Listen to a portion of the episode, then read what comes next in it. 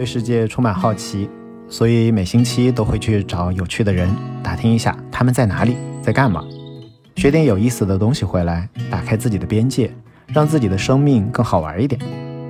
我是人心，欢迎和我一起学。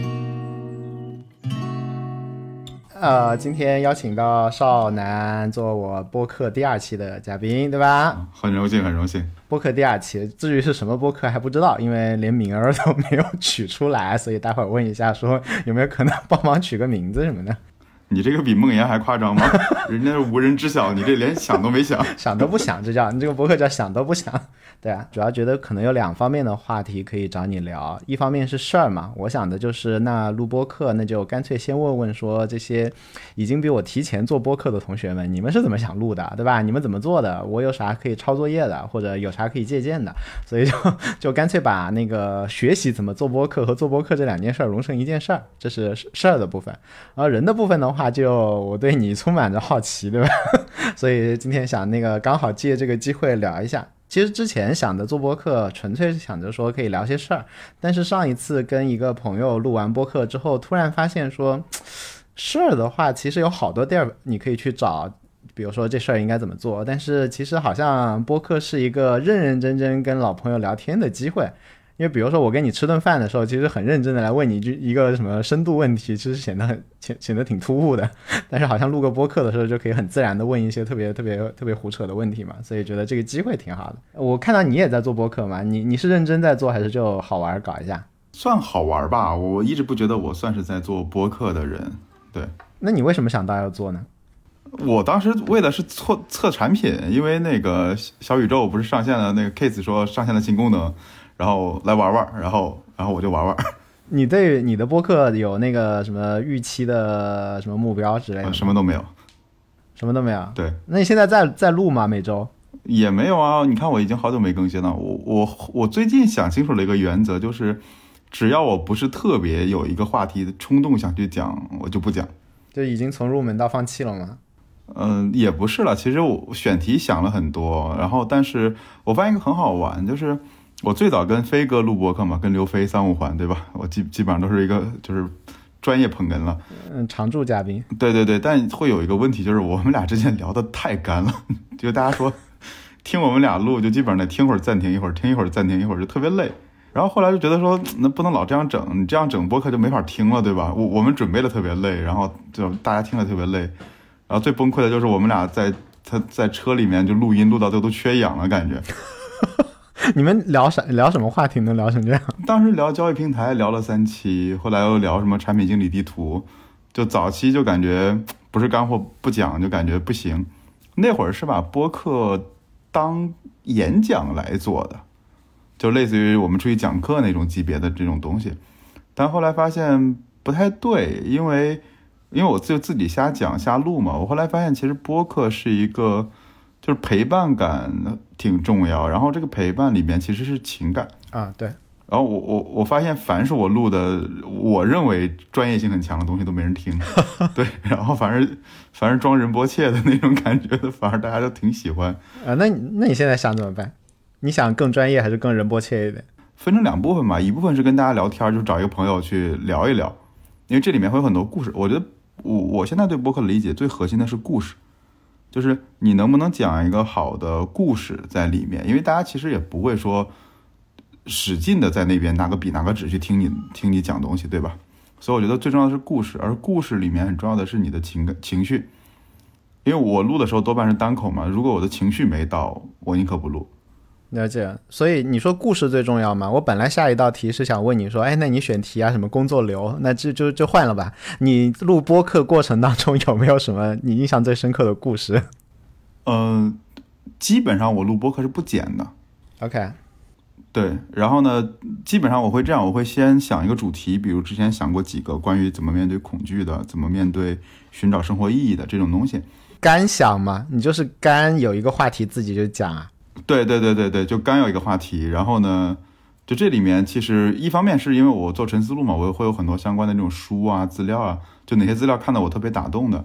然后另一方面呢，就其实是呃，你可能要结合自己的故事嘛，自己怎么去面对的这些故事，然后呢，可能在纸上大概草草写几个提纲，因为这就跟演讲一样嘛，说这几个点你要讲到。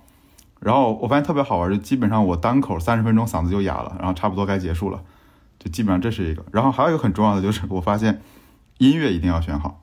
你不剪，但是你会加音乐。对对，就是就是你一定会有一个让你进入主题的音乐。就是你在那之前，因为你要你把你自己的情绪调出来嘛，所以那个音乐的选择特别重要，然后让你进入到情境里面，你就会越说越多，越说越多。但并不是说你一边开着音乐一边录啊，那那个是吃不消的。OK。我们不仅仅连题目没有，那当然音乐也是没有的。因为因为我以前是做动画的嘛，所以其实我们当时是比较讲究，就是音乐是最好的滤镜。嗯，了解。对，尤其是对于音频来讲的话，就是这是最好。然后还有一点，我发现特别好玩。我当时做播客有一点故意的，我就故意想唱一些反调，比如说别人都做一两个小时，我就想做二十分钟，因为我不开车嘛。那那。我几乎没有一个多小时能 focus 在听一件事的情况上。嗯，了解。对，所以我觉得，就我以前听得到挺舒服的，就十分钟一一段，对吧？早上听完就到公司了。对。但后来很多播客，我就得听四分四段五段听，我就很很累，所以我就想做短一点的。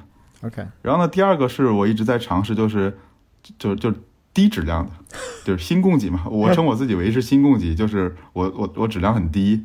对吧？然后我也不打草稿，但是就大家就纯拼内容嘛。对，对，是不是短一点的低质量的供给，加上一些情感的投入也 OK，也是一种新的风格。所以你看我的那个博客里面，就大家天天吐槽让我去买，你看今天又没买话筒，话筒又忘带回来了。啊，对，就天天天说我就是话筒音质很渣，就内容很好，音质很渣。那他们听听你那个是为什么呢？吉祥意对吧？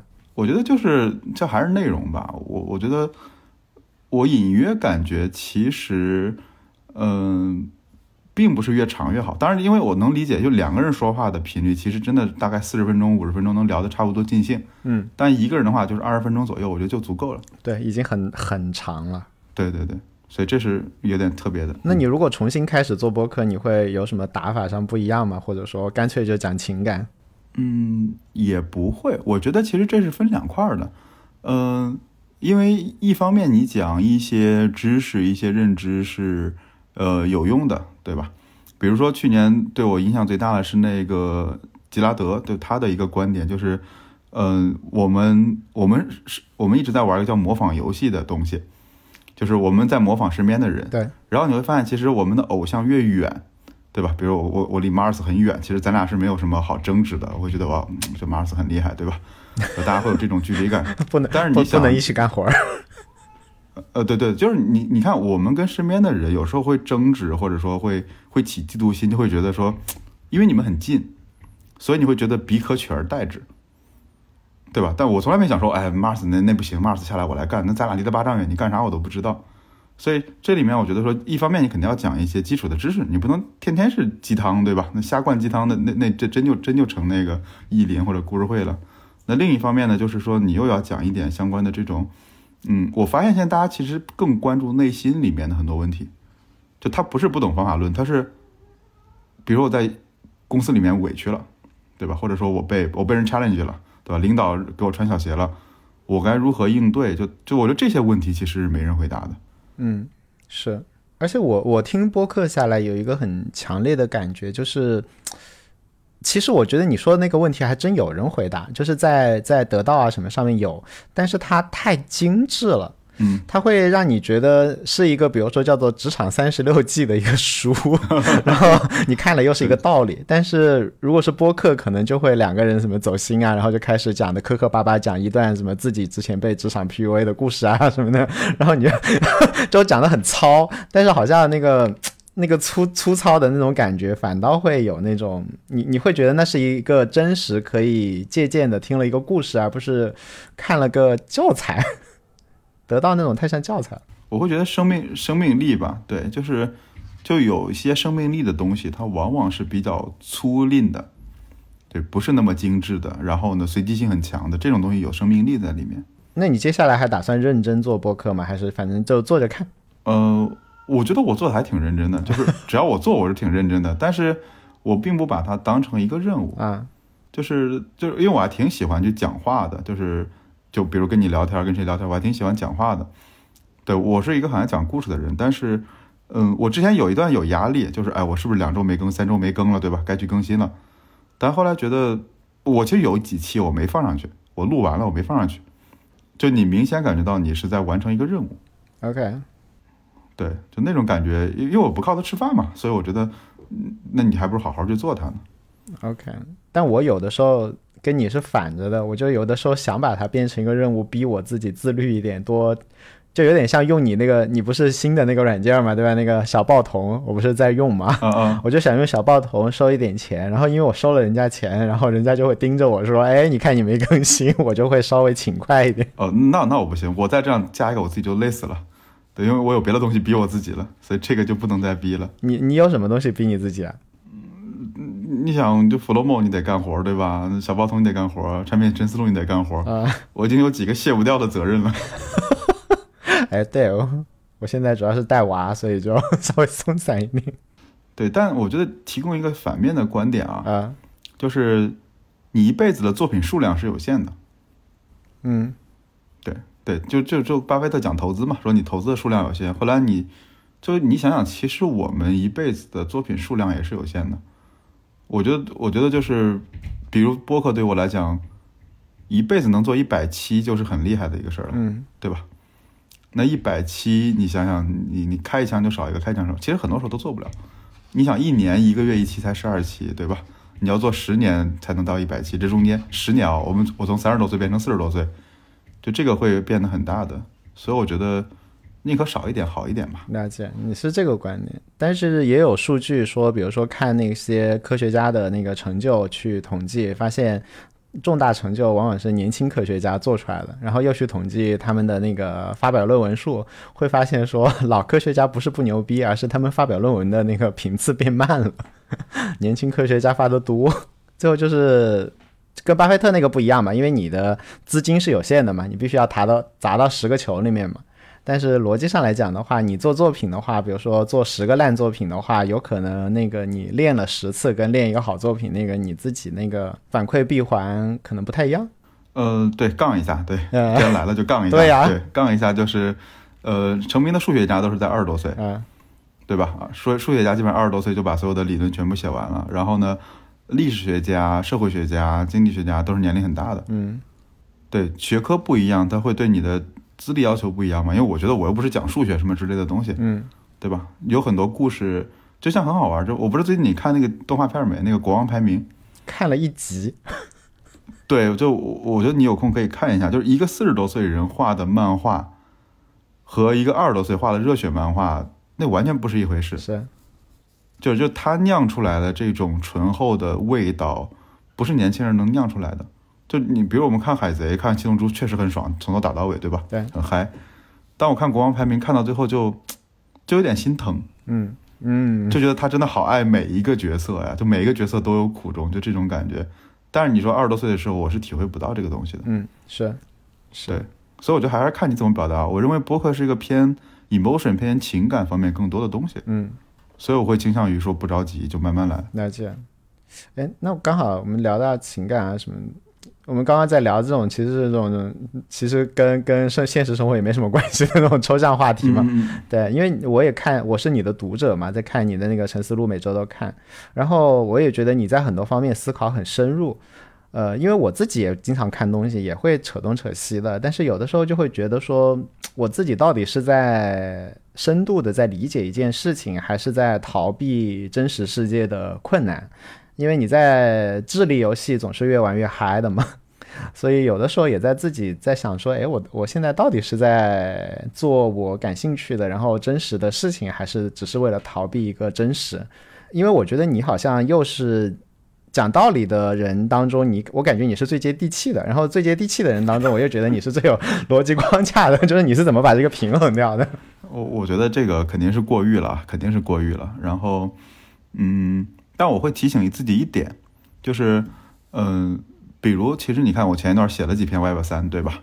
就大家就炒 Web 三炒得很厉害，但我写了几篇就不再去研究了，因为，呃，第一是没精力嘛，就确实新东西很多；第二就是那要做一点具体的事情嘛，比如说，那怎么去开一个钱包，对吧？怎么买一个，怎么去买一个 NFT，就是怎么发一个，然后呢，你要把这个流程彻底走一走，再去往下往下走嘛。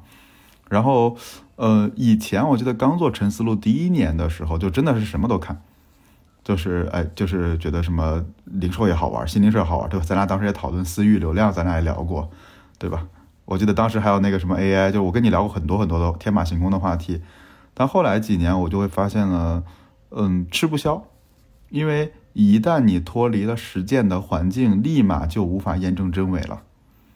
比如说，我就会发现说，这一年我几乎没有看过任何跟组织管理相关的书、文章什么，因为没用，就我们俩人谁管谁啊，管好自己就行了。对。然后呢，另外比如说像交易平台，我之前也有一年就没去 update 过，因为我没有实践的地方，所以没有实践的地方就会很就会很干。比如说当时我记得看的一个理论就是我们为什么做阶阶梯累积税制，对吧？那那我怎么在平台上应用？在这个过程中，我有非常非常多的这种 know how 能出来，就具体的实践。但是纯看的话，你不去实践，我觉得嗯会缺少很多的信息，而这些信息是不会被。写下来的，那你怎么保证这件事情呢？因为比如说，比如说你我都是会被 AT 请过去讲什么是平台生态啊、经济，对吧？我们也算是对啊，好像小专家一样。但是我们其实其实大量的，比如说你要做生态什么，只有 A A 啊 T 他们能做嘛？我们手头的这点资源其实不够。嗯，但是我们就确实在这方面可能有点乐趣。比如说你研究平台经济，我也研究一些虚头巴脑的。你你怎么就这个事情，它容易自己研究着就虚掉了嘛？你那你怎么保证说我又在这方面还是站在比较前面，但是又可以说不要那么把自己搞虚掉呢？哦，我我我跟你又是反过来的观点啊！我我认为就是今年讲过之后，我就不会再碰这个话题了啊！不会再碰这个话题的意思是什么？就比如说，如果是如果今年我在。交易平台上没有任何的实践，我不会再对外再讲任何跟它相关的话题了。嗯，对，就是我放弃。对，了解。因为我没法实践了。但是从我这边，我倒是有一个机会，就比如说我在讲讲我我跟一些人很多人分享过，比如说贝壳他们怎么做的，然后链家怎么做贝壳这个 SN 网络啊什么的，这里面的经济学是什么样子的。然后就真的有好多传统行业要要转型做这方面的人，他们想做自己行业贝壳的人会来找我，然后甚至于我也会参与到他们的那个设计过程当中去，对，就也是可以吸引一些就是真实的、真实的落地 hands on 的更多的那个真实世界的信息再来再过来找你的。然后我觉得我们都比较偏向于 会讲的人嘛，会会梳理会讲的人嘛，那。也有可能说，我们是可以用这种就是虚一点的东西，其实是可以吸收真实世界的实践者过来跟我们一起来聊，然后，然后大家一起来看看，哦，那件事情在这个行业原来是这样做的。当然，浅深度肯定比自己 hands on 要浅啊，但是其实也有可能会，但是触角可能会更多一点。嗯，我我我做过一阵咨询，我不是做过半年多的那个 consulting 吗？嗯，我的感觉不太好，就原因是。就是如果你真正的喜欢一件事儿，你还是想亲自去把它做出来，嗯，而不是讲个道理。对，关关键是可能我咨询的那那那个水平也比较低吧，就没有接到那种很很特别好的案子，就是很多事情是不了了之。OK，对你你不知道是你方法论错了，还是说他们组织的问题，还是他根本就不适合，就是你无法证伪你自己，没有闭环，然后每次都不能证伪，对你就会很会很慌。对，而且一旦你想去做点做点事情，就发现说，你光组织这关就搞不定，嗯，对吧？了解。就可能大老板想要，二老板不想要的，那这里面就就就不是事儿了，那都是人了。了解。所以这个我我是有点打问号的，而且我现在因为自己在创业嘛，可能就没有那么多精力去跟别的别的人打那么多交道，所以所以我就会，我其实之前也想过，后来我觉得就就该放弃就得放弃嘛。你不可能啥好事都让你占掉。是是是，因为你现在有弗洛莫啊，这个其实我觉得蛮好的，有一个有一个有一个稳定的砖石在这里。嗯，对，一亩三分地嘛。对，有一亩三分地挺好的。我现在是去别人的一亩三分地上的话占了一点，因为光是做咨询啊什么的，确实也是不通的。我现在大部分是以一个天使投资人的角色进去，OK，然后就当然会打折打得很狠嘛。嗯，然后，然后就就就就参与一些事情，甚至于可能有一些偏传统的人，他整个互联网那边的话会帮他组团队搞掉，然后当然钱钱还是得出，对，但是就相当于说他就不需要自己瞎搞了嘛，至少至少你你的想法的话可以帮你实现，我还可以说服你把它弄得更怎么样一点，所以会占占股的方式实现，这样子稍微影响力会稍微大一点，但是就不能做到面很广，因为你谈个十家可能这样子能能成的也就一家，嗯，大概这样子。明白。哎，那问你一下，就是像比如说你之前一直也在很追嗯推崇那个卡片笔记写作法啊诸如此类的嘛。像我我其实当时看完那本书也是惊为天人，像然后我其实看很多书我都觉得哇好有启发啊什么的，然后 对吧？然后我也把卡片 笔记写作法也实践过一段时间，其实很多大道理我都实践过一段时间，但是呢。真正有效果的东西，其实它往往会需要有一些，就好像你你你说的嘛，我记得好像是你的文章说，真正你要让东西进脑子，得有摩擦嘛，对吧？得付出心力嘛，你不要你凡是轻松的东西都是没有没有没有那么大的价值的。但是人类必要难度嘛，对的，人类天生就是想偷懒嘛。所以做着做着，只要你哪天没做的话，这事儿就滑下去了，就就就后面又变成，比如说我会在 Flowmo 里面记一堆卡片，但是你说要把它连起来这事儿吧，对吧？要把它用自己的话转述这事儿嘛，往往就能拖就拖就没了。你你你平时会有这种就是相当于懂很多道理，但是很多道理就慢慢的滑回到一个最省心力的状态，也就没有实践下去的事情嗯，肯定是有的。我我只在想比例是多是少。你不可能记得每一条都脑子里记那么清楚嘛？但，嗯，但我我我我倒不是做广告啊，对我确实是在有了 Flomo 之后，我脑子记的东西确实是变多了。对，然后包括其实因为可能我的输出的场景被迫很多，比如说我要可能考虑 Flowmo 写周刊，对吧？然后可能要写每周要写产品陈思路，然后就是我的有我会有强迫固定输出的场景。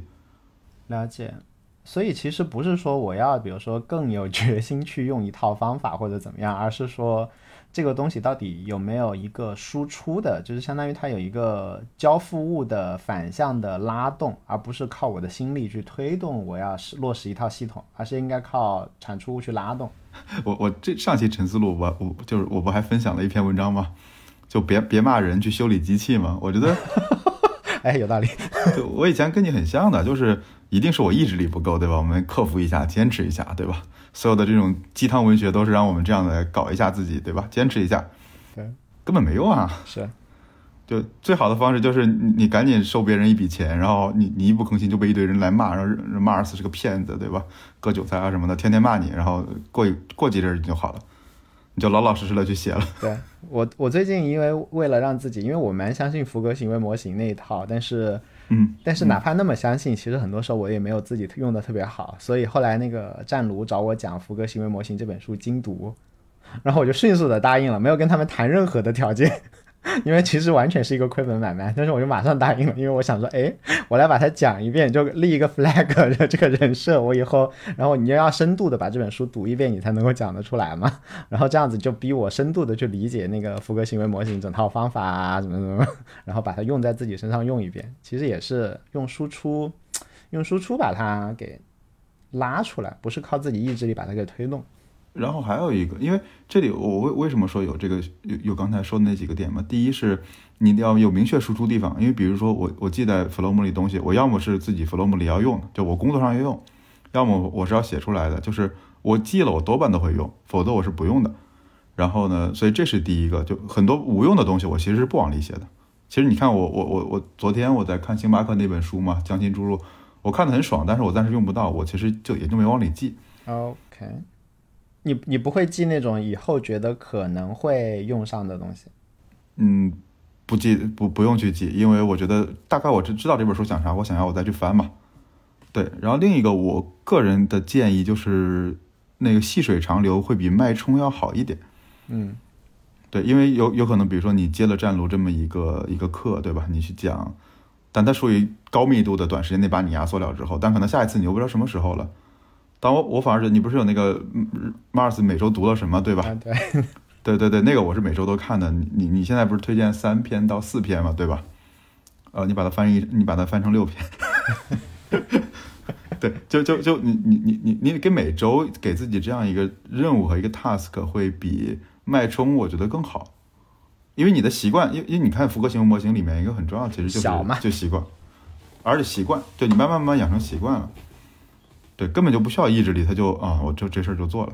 对，而且很多小东西它是可以慢慢长大的，就有点像开始我做那个人心这周读了啥，其实也是瞎写写，然后后来发现，哎，好像还挺有用的，就稍微认真一点。然后以前也是没主题的，读到啥是啥，现在也向你学习，说我还定个主题，然后说这周我然后感兴趣啥我就看啥，对，所以发现它它长出来会比你一开始，如果一开始就这么高难度的话，做不出来。但是它反正就慢慢长成这样，其实你做起来也没什么压力。我每周花的时间也挺少的。对对对，还挺重要的，我觉得是对我我我是经常看的，有有效补充。了解。哎，那个还有一个我觉得想问你的，就是因为我一直觉得 Flomo 的社群做得很好，就是其实就对吧？你你跟你搭档不就 是个超规模、超小规模公司嘛？但是我感觉你们的那个。江湖名气，首先就感觉是一个大公司的名气，然后呢，然后在没有没有没有，然后在那个社群，就是好多人提到你们的时候的的话，就是那种就是提到一个东西，不是在提一个小作坊的东西，而是在提一个很高级的东西那种感觉，就是感觉有有，而且有一帮人是在在围绕着他在说啊怎么用啊，我是怎么用的呀，很热情的在参与，就是这其实是每一每一个想要做产品或者做公司的人很很期待发生的事情嘛，就你你是。你是怎么怎么做到的呀？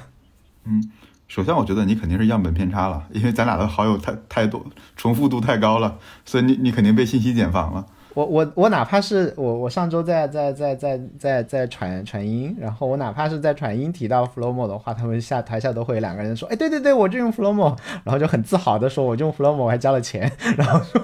我就说哇，这个就首先是样本偏差，肯定没有那么好，对，所以这个这这个这段不用剪，我觉得一定要要说说明的。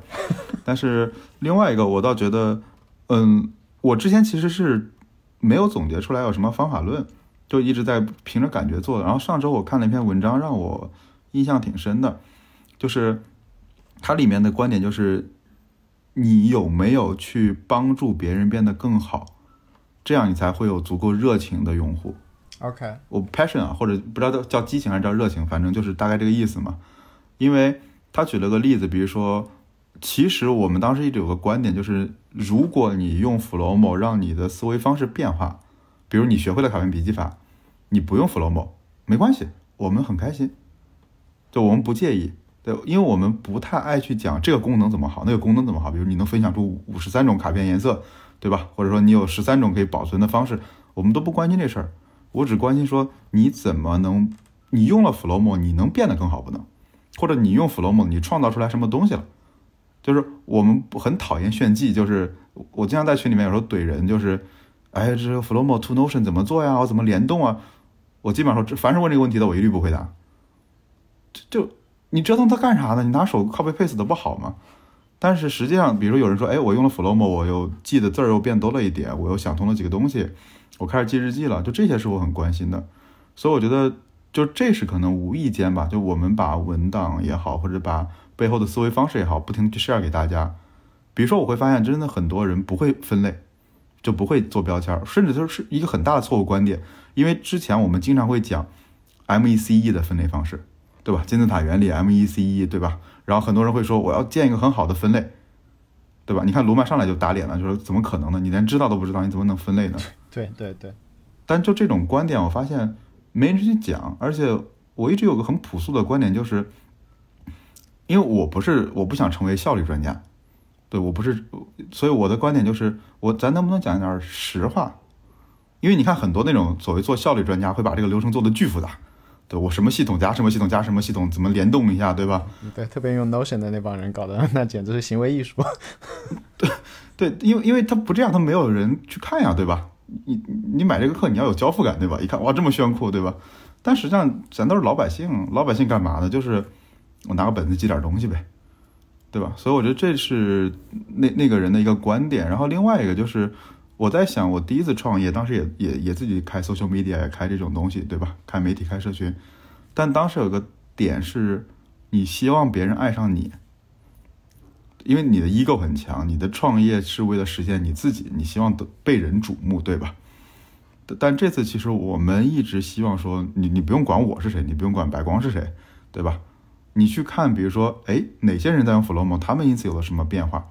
我们最近不是一直在推那个就是布道师嘛，对吧？比如哎，飞哥怎么用？我我特别喜欢上期飞哥写的内容，就是巨接地气，比我写的还简单，就这几个功能用用好就行了。对，所以，我我会希望他们去爱一些具体的人，而这些就是让他用户跟用户之间形成好的这种关系，形成好的好的这种模板，叫不要去不要去提我们。但我觉得之前可能你想第一次创业嘛，肯定没做成没做成这样，就是觉得说我好呀，我好呀，你要欣赏我呀，对吧？你要来关注我呀。那当然。对，所以我觉得这是社群里面的一个长期投入吧。我觉得这是一个长期投入。那觉得还对我蛮有启发。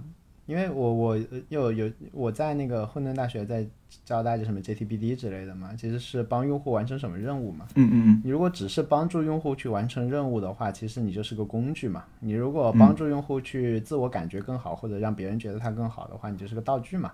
但是其实都不会有那种就是你参与到的人生，参与到了他塑造的过程。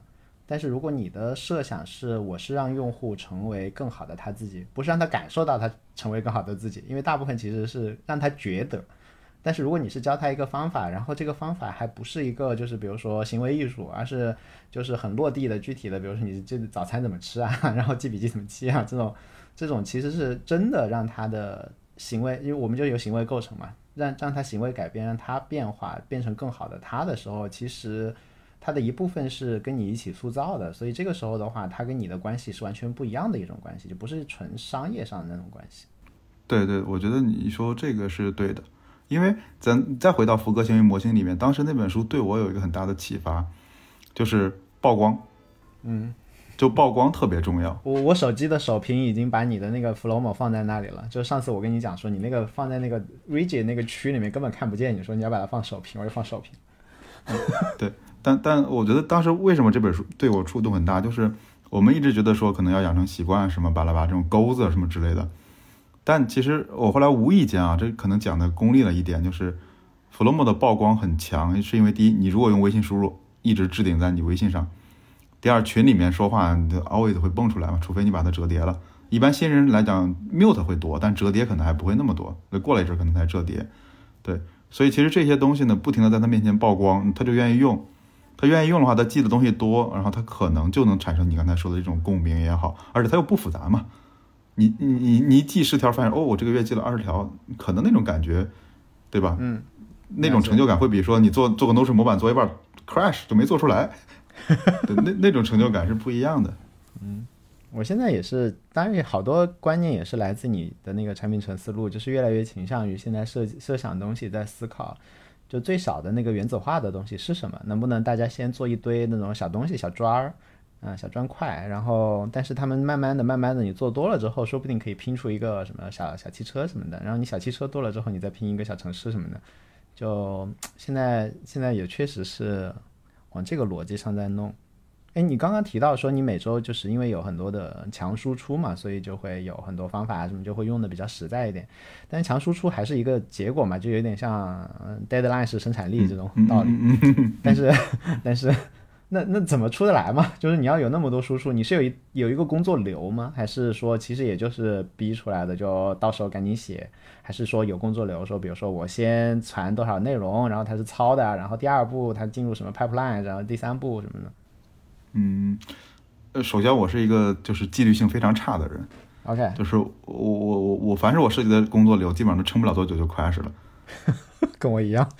对对对对，然后呃有大概分几步嘛，第一步就是嗯，无非两种嘛，就是一部分是你自己的来源是哪儿，一部分是说你可能意外会发现一些东西，所以这里面是就是你先确定你的信息信息源在哪儿嘛，一部分是你精选的，一部分是可能是随机发现的。然后呢，这里面就慢慢的摸到一些门道，这还是陈思路那个合伙人 Founder 给我的建议，就是你去挖人，因为你说 Airtable 也好，Notion 也好，或者说什么 Figma 也好，背后那些人是有关系的，对吧？从 CEO 开始挖，CEO、CTO、COO，对吧？然后从他们历史上开始挖，第一版、第二版、第三版，就是你能找到很多的兔子洞，以及谁影响了他，他推荐了谁，他有什么书。比如最近我在看 Stripe 的 CEO，他就会讲了很多很好玩的东西。就会有他会说对我影响最大的是几个人，那几个人我根本都没听说过，对，你看上期那个就是原始神经那篇文章，就是他推荐的一个人推荐的另一个人，就几乎你能通过人的这个网络去找到高质量的内容。所以呢，初期就是你先确定你的方向吧。然后呢，第二就是因为我可能有自己专业的设设立的方式，所以他给了很多的内容，比如说技术类的我是不太看的，可能特别偏这种管理的我也不太看，所以能快速筛选一下哪些是你要的。然后呢，在周末的时间集中的去读它，对，所以大概是这么一个流程。了解。可是你这样的话，跟那个，嗯，因为两个方法嘛，一个是跟人或者跟兴趣走嘛，还有一个就是你之前讲的，比如说一个母题嘛。如果我们自己有一个选题的话，我们就比较不会，比如说掉到了别的其实跟当下手头是问题无关的兔子洞。是的，是的，是的。你这样感觉特别容易掉到莫名其妙的兔子洞。呃，没有没有，我的人本身就是母题的范围内。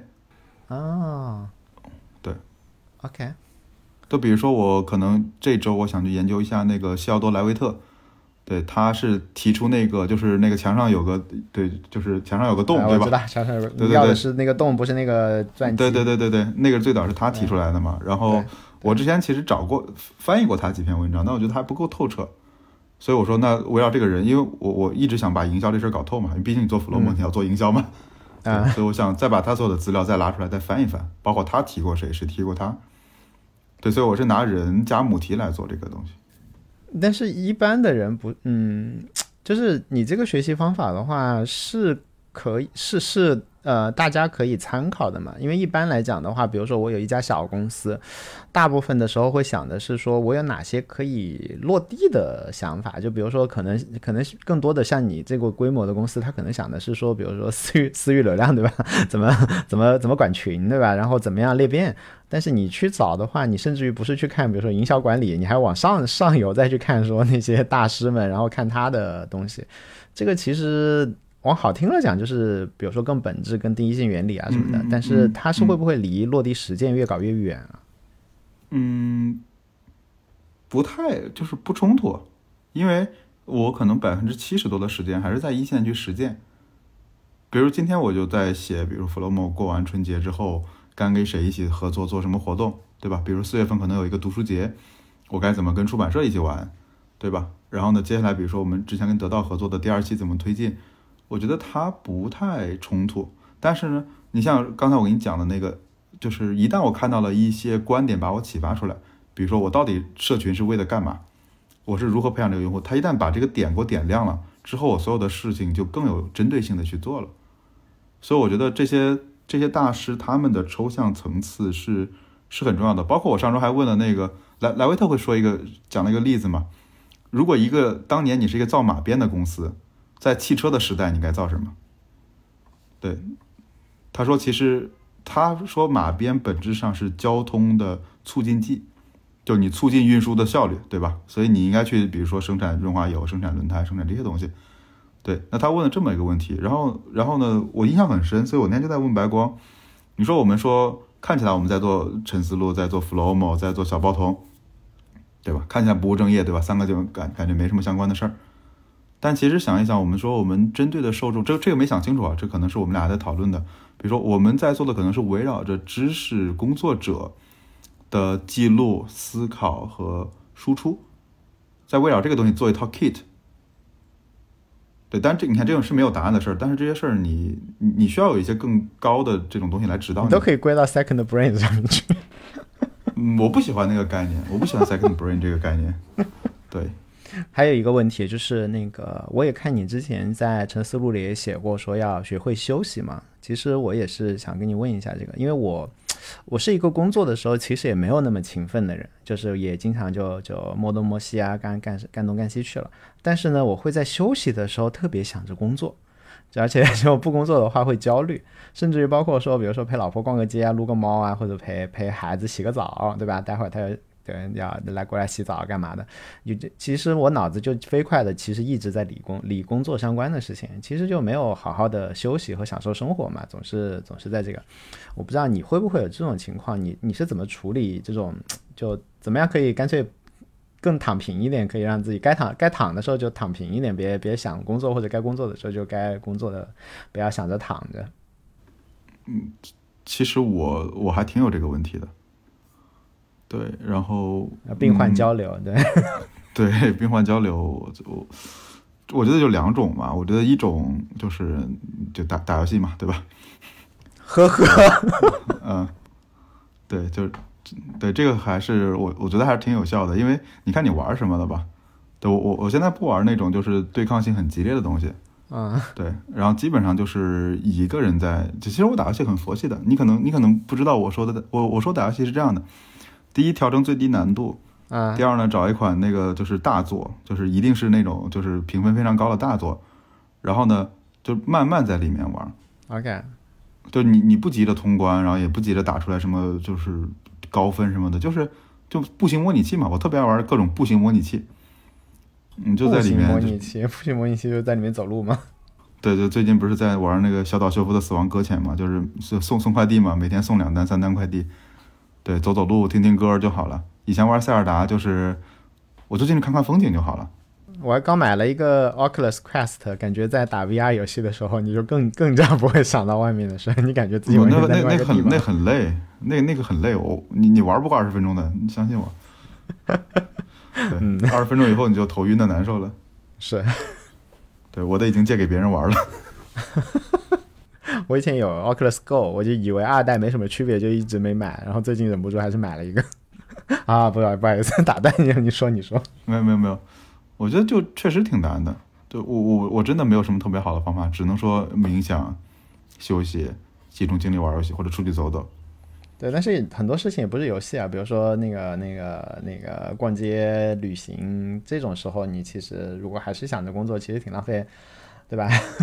何必呢？想也想不清楚挺难的，啊。就反正我我觉得我我我觉得这个没有什么特别好的经验，只能说我也是患者之一吧。啊，对，好，两个病患的交流，对，好，事儿和人基本上聊的差不多了，最后再耗你一点时间的话，陪我做个做个实验，好不好？啊，你要干嘛？就是那个那个，我不是在找找该问什么问题嘛，然后我就发现那个那个 Tim Ferris 他其实提了一堆问题，然后但是我觉得那些问题其实我我我我我觉得有点怪怪的，然后我想试着问你一下，看看看看看有没有有没有用他那套问题，就是第一个问题是你最常当礼物送给他人的三本书是什么？呃，这个这个我看了，这那我正在看那本书，呃，第一本我送最多的应该是悉达多，今年送最，去年送最，对，悉达多送了几十本了。然后我先讲完吧，然后第二本是呃项标的把自己作为方法，然后第三本是一个不太知名的书叫《活山》，活着的活活，山峰的山。OK，第三本不知道。对 对，那那本书比较小众，对，OK，了解。前两本还是蛮蛮有名的，叫书柜必备。了解了啊，你你哪本你挑一本讲一下原因呗？嗯，我讲一下《活山》吧。对，这本大家可能没听过，这个作者叫纳恩·谢波德，是一个英国的作家。然后，嗯，说实话啊，他是他说是肖像印在英镑上的苏格兰传奇作家。因为我对这个人的历史没去研究，但我很喜欢他这本书的原因就是，嗯，他在描述山上的各种景色。然后呢，描述的是非常非常非常细致。比如说，在山上，因为它那个山比较高嘛，不像我在杭州是龙井山嘛，它那山比较高，可能是有雪线的，对，所以他会在里面，比如看到湖泊怎么形成，然后风是什么样的，然后云是怎么来的，然后下雪的时候你是怎么走的，他会描述非常非常多的细节。就是你虽然可能没有去过那座山，但是他会把整个这座山的这种生命力给你描写出来。对，所以因为我在杭州嘛，我经常去山里面走，对，所以我我会因为以前我去走的话，经常会走一些，比如说常见的那种景景区嘛，对吧？什么新西湖十景之类的地方。后来有了他这本书之后，我觉得随便去哪儿都可以，随便去哪个角落里转转都可以，因为总有你能去观察到非常非常多美妙的地方的。对其实它就是觉觉知打觉知都是打开的呢，不像比如说我就 在逛逛山的时候在想工作，其实你就没看见这些嘛。对对对，就是就你，我现在我看那本书特别随意，就随便翻开一页就开始看，看也不多嘛，就看个大概几页就 OK 了。因为我会定期的去山里面走，所以这本书我会推荐给很多人看。了解了，哦，这是蛮蛮特别的，活山就是活着的一座山，对吧？对，这 Living The Living Mountain，对，然后第二个问题就是，你最近有买过啥一千块钱以下的觉得好啊、好棒的东西吗？哎其实不管多少钱了，就是你最近有没有买的特别好的东西种一下草？没，没 最近 我们家花钱不归我，都都是我家领导安排的。你可以打打申请，每年至少有一批自己的预算嘛。了解了，没有什么好的。那有没有哪哪一次你发自内心感恩的一个小小挫败、小失败？这我这我还挺感谢当年就是创业失败的，对吧？你你你你也你也知道我那次对吧？对，对我那次创业的时候，嗯那个它像很多动物尸体，很像很多植物尸体，最后被土壤掩盖，然后最终慢慢的化成了煤，化成了石油。嗯，对，然后呢，今天你再把它拉出来，它可以点亮你明天的路。了解。哎但是很多人把失败的话，其实没有看作说是石油，哎，大看作是一个坑，把自己给埋了。你是怎么样可以转变这个想法？嗯，就就看你要不要再继续往前走嘛，对吧？如如如果你因为所谓失败，就是你再也不往前去去走了嘛，那这事儿不就盖棺定论了嘛，是啊对吧？那你你你要继续往下通关，那就这事儿还没结束嘛。了解，了解。主要是你要往前走的话，不管它是不是坑，你把它当做一个当做一个亮光都更好。其实这这种心态之后才才能走出去嘛。对，只要你不退出游戏，那这个游戏还在玩嘛。是啊是啊了解。你有什么长期坚持的人生准则吗？嗯，不贪，不贪，本分吗？嗯，不是跟本分不像嘛，就戒贪。我觉得这个以前这个我理解的比较浅，因为是刚上大学时候父亲嘱咐我的。但那会儿的不贪多半是指，比如说比较表面的贪念，比如贪财，对吧？贪财、贪色，就这些东西。然后它比较表面。然后这些年来，我对这个词有新的理解，就是，嗯、比如说我贪心去多做几期播客，或者我贪心的再多去回两条用户反馈，或者我贪心的去改一个 case，会把我自己的所有时间全部塞满。对，所以我觉得最近以前我觉得那个贪是最原始的欲望，但现在可能更多的就是，嗯，少做一点，然后去选择一些重要的事儿，甚至留出来一些空白的余裕。对，我觉得这个是挺重要的，因为我们都都卷的厉害嘛，对吧？我一天不学习我就难受，对哎，我觉得我这一期就是 跟你录完之后，我自己要认真听一遍。我确实觉得对我还蛮有触动的。嗯，好吧，你你太你太你太卷你自己了是吧？对，OK，那个，哎，这些问题还蛮好的嘛。我之前看的时候觉得说这是一些什么鬼问题，拿你当小白鼠，拿你当小白鼠试一下。哦对，我今天还在看那本书没有，它。主要是上一本书让我太失望了，我觉得什么鬼什么鬼。OK，OK，你做过的最有价值的投资是什么？嗯，应该是我我我目前来看应该是读书了，因为这个是父亲培养的，就是我们家从小只有买书是不设上限的，就没有预算上限。对，宁可我爸回去挨骂都可以让我买。啊，那很好啊。对对对，哎，这个太好了。了解，有没有哪个信念、习惯或者行为真正改变了你的生活？我觉得就我觉得还是谢大多那本书吧。这么好，那个我没看完，好，我回去重新把它看完，我看了一半。嗯、啊不不不，我觉得是这样的，我我觉得那本书是一个果，不是一个因，它跟几本书交织，跟几跟几个理念交织在一起。OK，其实应该是我最早是应该是在斯多葛学派里面看到了这个观点，就是那个那二分法嘛，就是有哪些是我能控制，哪些是我不能控制。对，但这事儿呢，其实你在往东方的宗教里面去延伸一点，就是就是在佛教里面会有一些相关的观点嘛，对吧？就是所有的执念都是痛苦的，然后呢，可能还有一些跟那个瑜伽相关的，就是那个行动瑜伽那本书，就是萨米尔变呃变喜变喜尊者，就是他们这些几个观点讲在一起，就让我对自己没有那么强的执念了。OK，对，反而是说，就你你可以把很多事情就就放下，然后不停的去不带观点的去行动。然后呢，他最终为什么我我会最终推这本书，是因为它好读。对，但并不是说你读完这本书就能吃透了，因为它配合要几本要看的，就是跟那个斯多葛学派相关的，像哲学家一样生活和思考，对哲学的指引，对，然后呃行动瑜伽和圣王瑜伽，就这些是这些是变喜那一派的。然后呢，可能赵朴初的佛教的那个佛教小小论还是小小书什么的，还有那那本你肯定看了，就是那个呃为什么佛学是真的？啊，对洞见，对对对对对 对我觉得那对那个只是就是相对比较入门，比较西方嘛。对他自己没有证物嘛。对 对对对，所以我觉得这个我我很难把它一句话概括出来，但我觉得这个对我影响挺大的。对，就专注于行动而不是执念。对，嗯，是。也你会给刚毕业的大学生什么建议吗？然后或者你希望他们忽略别人的什么建议吗？我我我那天我看了这个问题了，我那天还在想，对我觉得就是最重要的就是别听别人的建议。嗯，对，就就人类之所以进步，就是因为不听老人言嘛。对对对，我我我觉得这里其实是这样的，就是，嗯，刚刚毕业的时候，我们也经常听说，听如果我听我爸妈的，我就回家当老师了，对吧？如果我听了谁谁，我就怎么样了？我觉得，嗯，听是可以听，对，但是你要自己去分辨，以及说你要不停的去，就是达达里奥说那个，你要去不停的看这个人的 ranking 是什么样的，对？比如说我可能工作一两年之后，我爸妈的权重就降的几乎几乎可以忽略掉了。对，不是说他们不好，而是说他们不知道现实的世界是什么样的。嗯，桥水那个不是也搞那种加权投票什么的？对对对，我觉得那个还是挺有价值的。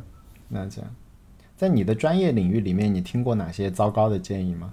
现在你算什么专业领域啊？思考吗？哦，你你你说这个，我觉得我我倒突然间想起来一个最糟糕的，我做 Flomo 到现在为止最糟糕的一个建议，嗯、其实就是分类。你想，产品设计的最核心其实是分类嘛，对吧？然后呢，包括你说做笔记，大家也会提到分类，但是我们对分类都有一个误区，认为分类是刚性的，对，分类是结构的，分类是像图书馆一样的，是像金字塔一样的，像建筑一样的。但实际上，分类应该是像花园一样，像植物一样，慢慢的生长出来的。对，所以我觉得之前说的就是 MEC 和金字塔，我觉得这是最错误的一个模型。哎，我发现我好多那种奇奇怪怪的那种最最奇怪的那种隐喻，都是来自于你的那个产品线思路。而且花园隐喻，我现在不光是用在那个什么 思考上面，就好多事情我都发现，哎，花园这个这个比喻 用上去特别顺，甚至于包括养习惯、养公司、投资啥的。对对对，因因为我觉得这是这是一个更真实的世界吧。是啊，我觉得这个很好。你如何拒绝你不想浪费精力的时间或者人和事儿啊？嗯，以以前很难拒绝的，这我当然我还我还从他那本书里学了好几个技巧呢。对哎，那本书有用啊！哦，好吧，那我看一下。呃还还是有点用的，我还记了一点儿，我还记了大概十几条呢，我还没看完，看了一半。对，我我现在就直接说明来意嘛，比如说可能有些投资人找我，我就直接说我们不融资。如果你就就就 if 你要找我聊产品，对吧？那请抛出你的洞察，如果你没有洞察的，你就不要聊了，对吧？如果你要投资，我就直接拒绝掉。对，我觉得还是保护自己的时间吧。那呃，然后我们就算有时间的话，很经常我们的心思也是散乱的嘛。你是怎么保证说做事儿的时候保证专注在一个点上的？对，这这个问题特别好。对，我对我我还我还我还从里面还看到了一些。我最近在试，我最近在试一个东西啊，你可以试试，就是，嗯、我把所有的提醒全部关掉了。你永远开专注模式不就可以了吗？对啊，对，就永远开勿扰模式嘛。我所有的设备全是勿扰模式，然后，嗯、然后呢，你在前一天把今天要做的事儿规划好，然后你今天就不要去开微信，对，就就不休息的时候不开嘛，一天最多开个两三次，对，能极大的提高你的效率。其实不是说我保护专注力，而是把那些最容易打扰我们的东西先干掉。对对，因为因为你这样，我现在总有一种感觉，微信是一种接口，就所有人都在提取你，而且它是七乘二十四而不停的去提取你的时间。对你一旦开了之后，你就想响应。是对我就，那你最好就把这些接口关掉嘛。是，你说的对。对它，它有个前提就是你前一天要把今天要做的这个主任务给定好。对，如果你没定好主任务，你不开微信还是没用。嗯，对，因为你你你也在飘着嘛，你没有一个事儿把你给定下来嘛。嗯，今天上午我就一直在做设计吧，好像反正一眨眼儿就九点半坐到那儿，再一眨眼儿可能就十二点半了。OK，就这个是很爽，但一开微信就完蛋了，就就就今天就废了。嗯这还是福格行为模型嘛？就就你躲远点嘛，就别让它在你面前出现嘛。啊，是是是，我今天还在写那个福格行为模型第八讲的稿子，我举的例子也是微信。对，对，但我还好，我平时 基本上我基本上微信的消息我都不搭理的，就完全不理。但是我会被别的事情干扰。我我不搭理会被投诉的，因为有很多客服问题。对我跟你聊完，等会儿就要去处理客服的问题了。说的好像你不看就不会被投诉一样。呃，就不是，就是你反正早五分钟处理和晚五分钟处理无所谓，但你不能拖二十四小时，否则用户会爆的。了解了。OK，哎，我觉得这些问题也挺好的。对，为什么看的时候觉得没有？嗯，好吧。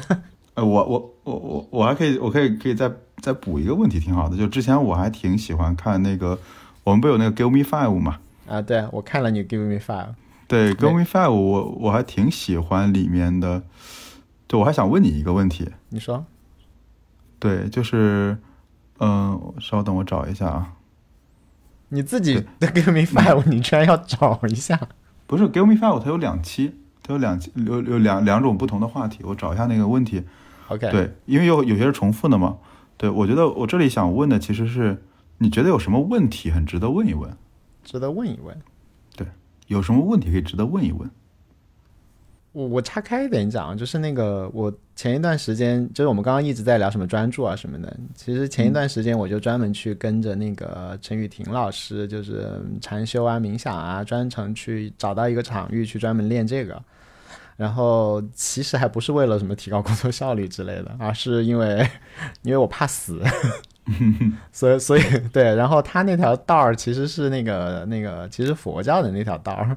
所以的话，其实其实对于我来讲的话，人生中最重要的最重要的问题其实是就是死了之后啥样子，这是我比较关注的。所以我之前也会去看什么生死书啊，什么这种鬼。所以的话，其实对于我来讲的话，其实其他的问题都是小问题。我比较关注的是就是就是。这关于意意意意识的存在和死后什么问题？而且这个问题对于我来讲，我我现在已经陷入到了一个我觉得我这不可能搞清楚，因为我都。我都被我参加那个邵一波的那种那种这种神秘体验的活动的话，我都产生过神秘体验，但是我都最后我都会理工科男的就会分析说应该是醉氧，就是氧中毒，你知道吗？就是就是就就我连我连看到幻觉和身体动我都会最后找到一个科学解释，所以所以这种。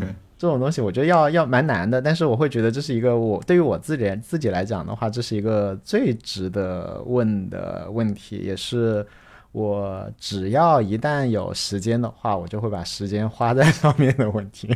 反倒跟生世跟活着的时候没什么关系，我比较关心死了之后会咋地。有有意思，对，因为怕死嘛，怎么办呢？那你就想办法搞清楚一下吧，你到时候能做点准备，做点准备嘛。佛教里面居然有整个。无数的无数的经典讨论的都是那个时候第一步你要准备什么，第二步你要准备什么，你知道吗？这太可怕了。对，方法论。好的，好了，我我补充完了。OK OK，我我把它，换成神棍了。啊，对对对。